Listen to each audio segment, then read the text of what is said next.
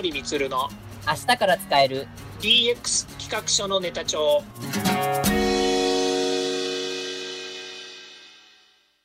こんにちは。サートプロの近森光です。こんにちは。アシスタントの堀内隆です。この番組は IoT AI 教育事業の専門家近森光が DX デジタルトランスフォーメーションについて実際の事例を交えながら DX とは何か DX でどんな未来ができるかをご紹介します。事例をもとに実際にお客様や社内に提案する企画書に落とし込めるまでの使えるネタのネタ帳としてお届けします。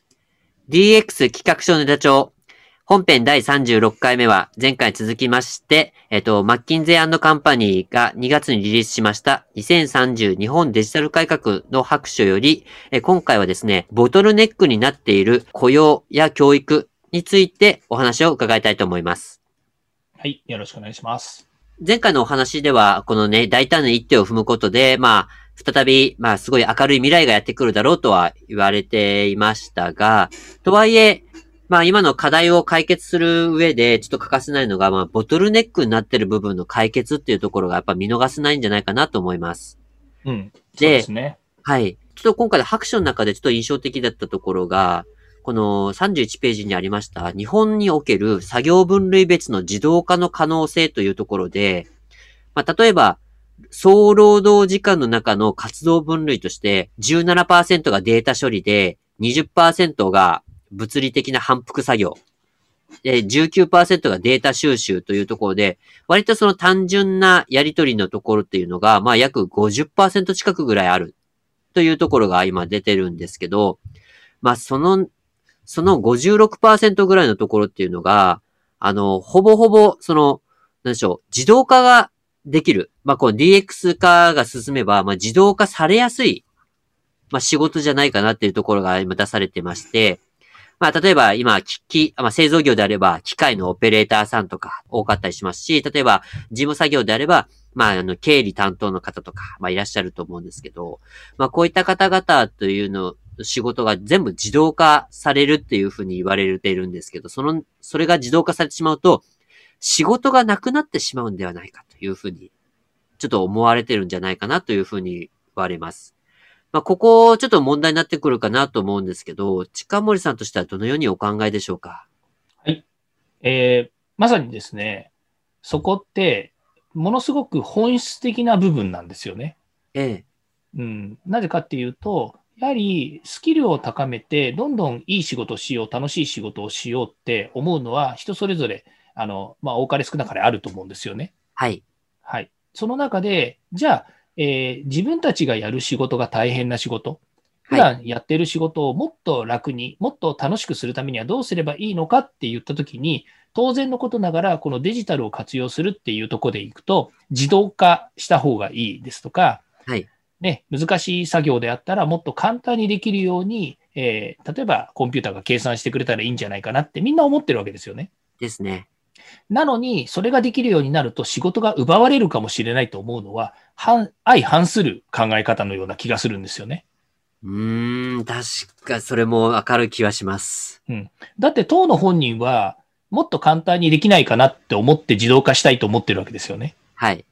でも、この仕事が自動化になると自分の仕事が奪われるから自動化はしたくないって思うのって反してますよね。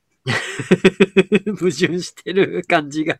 うん。だからここ、すごく重要な問題で、個人個人のことで考えると嫌なんですよね。今あること。うん、その、この第、今日は第、えー、3部作の3回目になるわけですけれども、はい、第1回のとこにも言ったので、まあ、第1回はまた聞いていただければいいと思うんですけれどね、皆さんに。でも第1回の時にも言いましたけれども、やはり、その自分たちが、えやること、えみんなで仕事をしていることに関して大きく変化することを嫌う人種であるし民族であるというふうに、もし定義をするのであれば、自分の仕事を変えること、自分の雇用が奪われることに対する変化を、変化に伴う痛みは、みんな嫌うわけですよね。ですね。個人個人で言えば。だけど、会社の成長というものを考えたときに、これはこと会社というふうに考えれば、経営的な判断からすると、そこは自動化をして、もっと、えー、生産性を上げたいというのが、会社の是であるとするならば、そこには手をつけなければいけないんですよね。うーん。それが個人個人の人の意見や考え方でえー阻害されていくっていうことについてどう考えますかっていう大きな、やっぱりこう、えー課題を提起されているようなとこなんですよね。ですね。うんで、まあ、ここで一言言えるのは、私は自動化されることによって、えー奪われる、まあ、失う、えー業務はあるかもしれません。はい。だけど、仕事は奪われないということを申し上げておきたいです。ほう、業務は奪われるけど仕事は奪われない。ですか？はい。IoT や AI が進化したとしても、仕事はなくならないんですよ。ほう。うん。ただ仕事がなくならないんじゃなくて、その業務がなくなるだけです。その細かい担当する業務がなくなるという解釈でしょうか？そうですね。例えば、簡単な話、申し込みフォームっていうのが今インターネット上のウェブでありますよね。はい。ほとんどのものはもう変わってきてます。で、もし申し込みフォームがなかったらどうしますか？例えば、この、えー今見ているホワイトペーパーもそうですよね。ホワイトペーパーを申し込んで読むためには、それぞれの人たちが申し込みフォームから申し込みをして、で、申し込みをした結果、ホワイトペーパーが自動的に、えーリンクが送られてくるとしたとしましょう。はい。これを人が全部手作業でやってたらどうしますか？まず、電話受付を用意します。はい。そして、電話受付をした後、えー申し込みをする人たちは電話をかけて、オペレーターの人に、すいません、ホワイトペーパー欲しいんですけれども、今から申し込むので、えーそのホワイトペーパーを送ってもらえませんかとなります。はい。で、受付の人は、分かりました。では、個人情報から全部お伝えくださいということで、住所、年齢、名前、会社、職業、そういったものを全部読み上げて、それを相手の人は全部メモ書きで取るわけですね。はい。もしかすると相手はメモ書きで取るものを Excel とかそういう表計算で打ち書いてるかもしれないですよね。はい。メモ取ったものを Excel で置き換えるっていう手続きをそこでする可能性があります。はいそして、終わった後、ありがとうございました。では、ホワイトペーパーを、えーお渡しするので、郵送でお送りしますので、1週間ぐらいかかる可能性がありますけれども、ご了承くださいと。例えば、デジタルを活用しなかったらそういう状況になるかもしれませんよね。はい。はい。でもこれがインターネットで申し込みフォームがあって、えー例えば PDF でホワイトペーパーが読めるような社会を今実現したとするならば、この、えーオペレーター、それから Excel に置き換えるっていう業務はなくなりますよね。なくなります。なぜならば、申し込みをする人がインターネットのフォームを通じて全部の情報を申し込みする人が書いて、 submit、送信を押すと、その送信情報が全部、その、えー元の会社のところに流れていってうん、データ化されてるわけですよね。はい。まあもしくは、え Excel みたいな表計算みたいな形で CSV という形かもしれませんけれども、デジタルのデータで相手方に渡されるわけですね。ですね。はい。で、そのデータを読んだ後、そのデータが正しいかどうかをコンピューターが判断して、えー申し込みをした人に、まあ、例えばメールをお送りして、そのメールの中に PDF のリンクがあります。うんで、リンクはインターネット上に365日24時間読めるように置いてあるわけですから、そこから PDF を読んでるわけですよ。はい。ここの手続きの中で人がやったものって一つもないんですよね。ないですね。はい。インターネットのページを用意して、インターネットのフォームを用意して、リンクをどこかのクラウドストレージに置いておいて、で、申し込み者は申し込むだけ。うんそしたら、えあの、もう瞬時に得ら得たいものが得られるっていう、お客様の利便性を叶えてるわけですよね。ですね。はい。そこに人は介在していないんです。一回用意をしたら。うんただ、介在するところの業務はなくなりましたけれども、はいそれを企画して実装するっていう仕事があるわけですよ。確かにウェブ作はいる仕事ですよね。そうです。お客様にホワイトペーパーを提供することで得られる個人情報を収集するっていう目的のための仕事は失われてないんですよ。確かに。はい。そこなんですよね。だから仕事は失われない。業務は失われるかもしれないけどうん、えーえー目的とたる仕事は失われてないんです。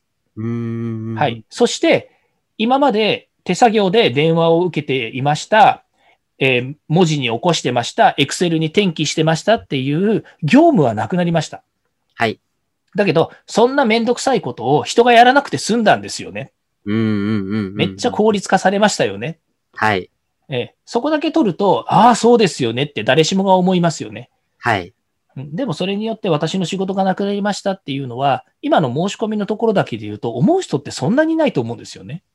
ああ、間違いないですね。それ確かに。はい。それが、まあ、一つの例として、例えば先ほどのデータ処理であったりとか、えー、物理的な反復作業であったりとか、データ収集という、まあ、いろんなその、えー、日本の総動労働時間の56%、これが今自動化されてないことによって、まあ、大変皆さんの手作業で賄われている仕事だと思うと、それが自動化されることによって、半分の時間、自動化されるわけですね。はい。したら、あと半分の時間、もっと楽しい仕事、もっとやりたかった仕事、うん、もっと企画力のある仕事、うん、もっと、えー、人様に喜んでもらえる仕事に能力を使えるわけじゃないですか。そうですね。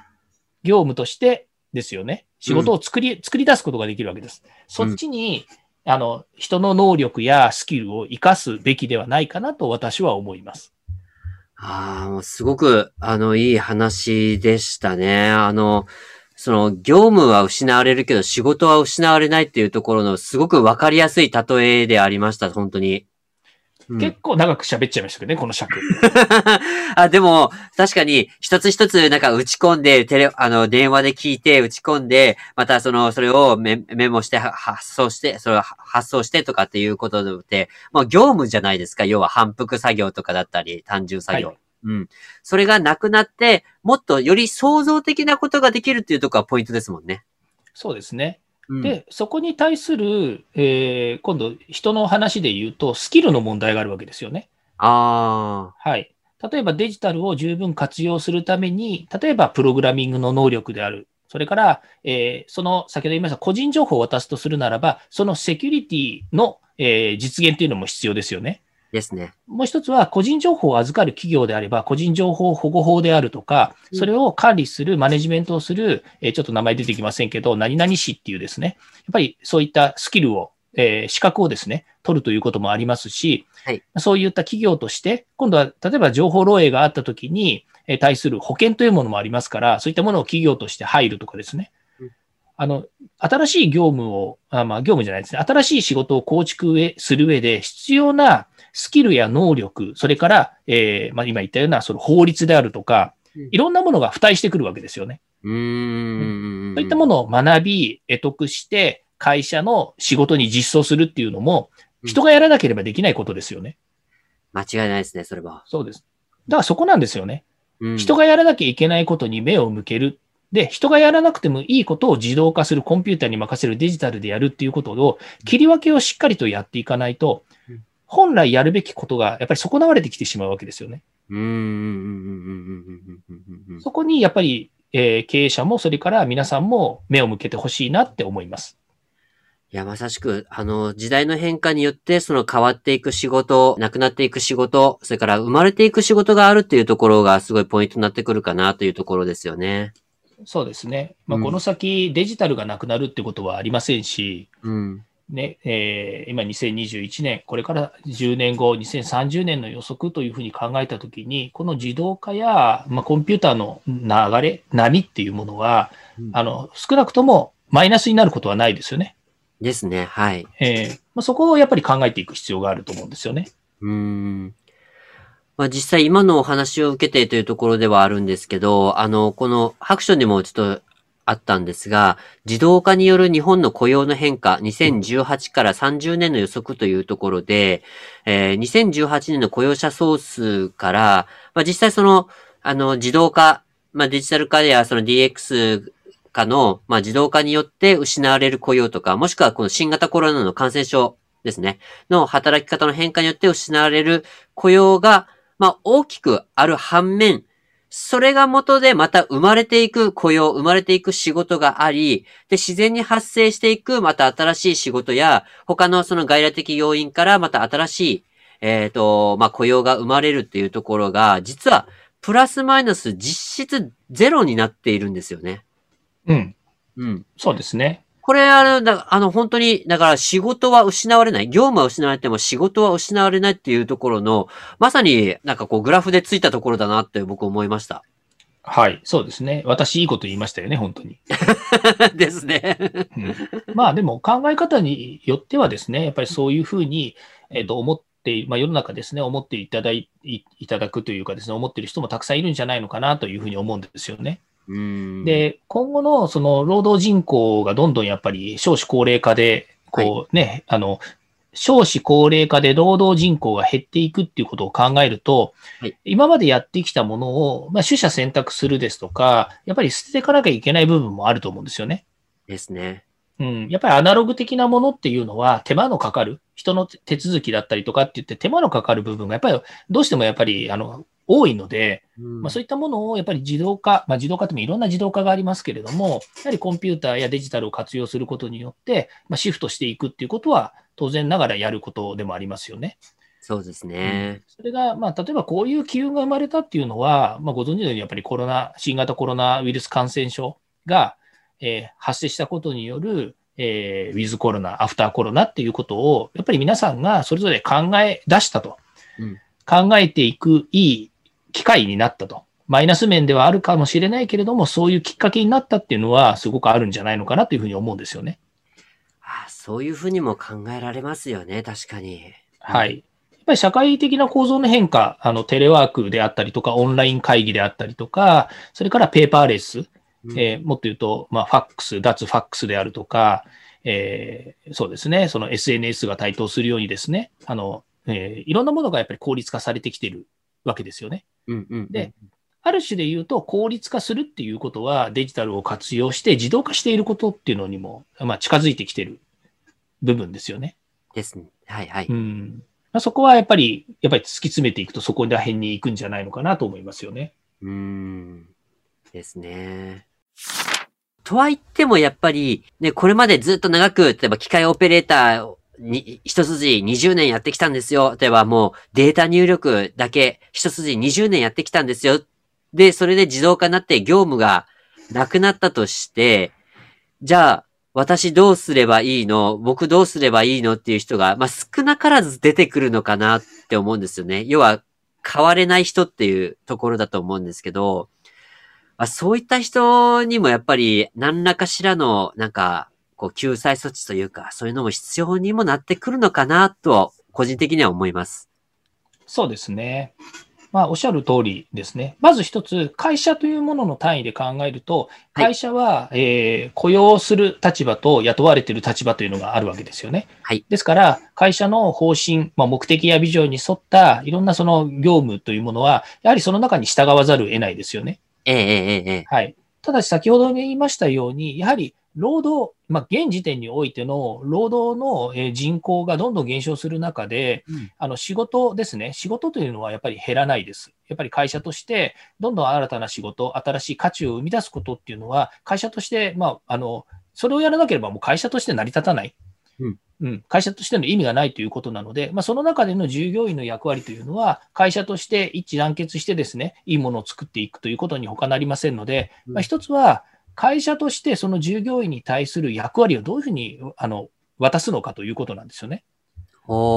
はい。オペレーターという仕事がなくなったから、その業務はなくなりましたと。だけれども、その仕事がなくならないんだとすると、その人はどういう新しい価値をそこに作っていきますかというのは、やはり会社のマネジメント側としては、上長であったりとか、社長が考えるべきことですよね。ああ、うんうんうんうんうん。例えばの話、えー、まあ、オペレーターの人がですね、自動化によって自分でその現場に行って判断をしなくてもいいとなります。でも、オペレーターがその現場のラインを見るのは1ラインしか見れませんということがあったとします。はい。ただし、自動化すること、例えば IoT や AI を活用することによって、えー、遠隔でその現象が見れてるんだとすれば、はい、ラインをですね、例えば遠隔地も含めて3ライン見れることができるとします。はい。ただ、そのオペレーターの人は事務所にいて、3ラインのデータを見ながら、今日はこのラインの生産性を上げるための、えプログラミングを変更するですとか、まあ、そういったことを指示する仕事に回れるわけですね。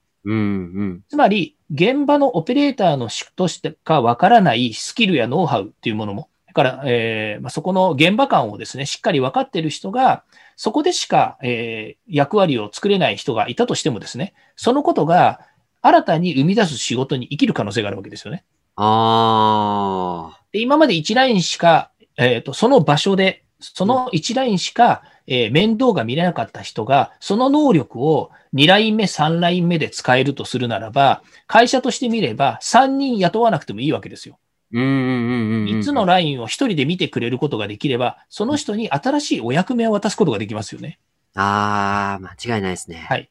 視点と考え方を変えるっていうのはそういうことなんですね。うーん。真正面に見るんではなくて、はい横から上から下からいろんな側面から見ることによって、その能力を引き出すための、やっぱりあの活動ができるということに他ならないと思います。ですよね。物事、ね、すべてが一面性だけじゃなく、いろんなところから見て、見つけましょうというところですね。そうですね。はい、ありがとうございます。確かに、あの、そういったところっていうのは、まあ、やっぱり、まあ、もちろん労働者、当事者の労働者もしっかりなんですけど、まあ、それをマネジメントする、やっぱりそのマネジメント層がしっかり、えっと、見出してほしいっていうところもありますよね。そうですね。うん、会社の責任っていうところもありますからね。はい。まあ、その上で変われない人もいますので、うんまあ、その変われない人を、えー救済する、または、えー変わるためのいろんな教育とか会社の中での、えーまあ、いわゆる、えー教育制度、または新しい仕事に就くための研修制度っていうのも当然必要なので、うんそういったものにですね、やっぱりこう会社も、えー人材を育成する、成長させるっていうところには、十分あの目を向けてほしいなと思います。人材教育と今お話が出ました。で、この人材教育というところも、まあ、ポイントになってくるのかなという思います。まあ、本当現在やっぱりね、この、特にそういったところに対応できない、あの、人材が、まあ、ちょっと多いとなると、やっぱり結構厳しい状況になるのかなと思います。教育っていうのもすごい欠かせないかなとは思いますが、いかがでしょう？そうですね。まず、あの、教育ということにも大きく2つあって、まあ、1つは、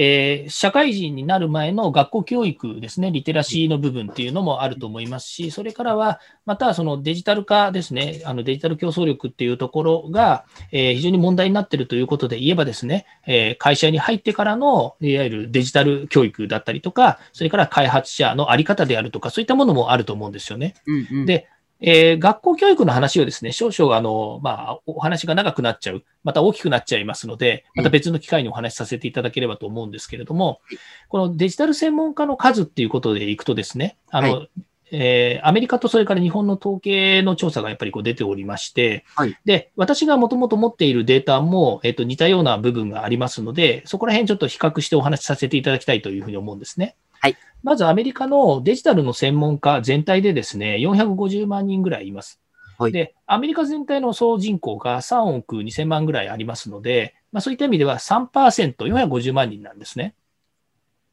で、日本の中での、えーデジタルの専門家と言われているのが、えー日本の総人口が1億2000ちょっとなので、まあ、その中で1%の70万人というふうに言われています。はーい、1%。はい。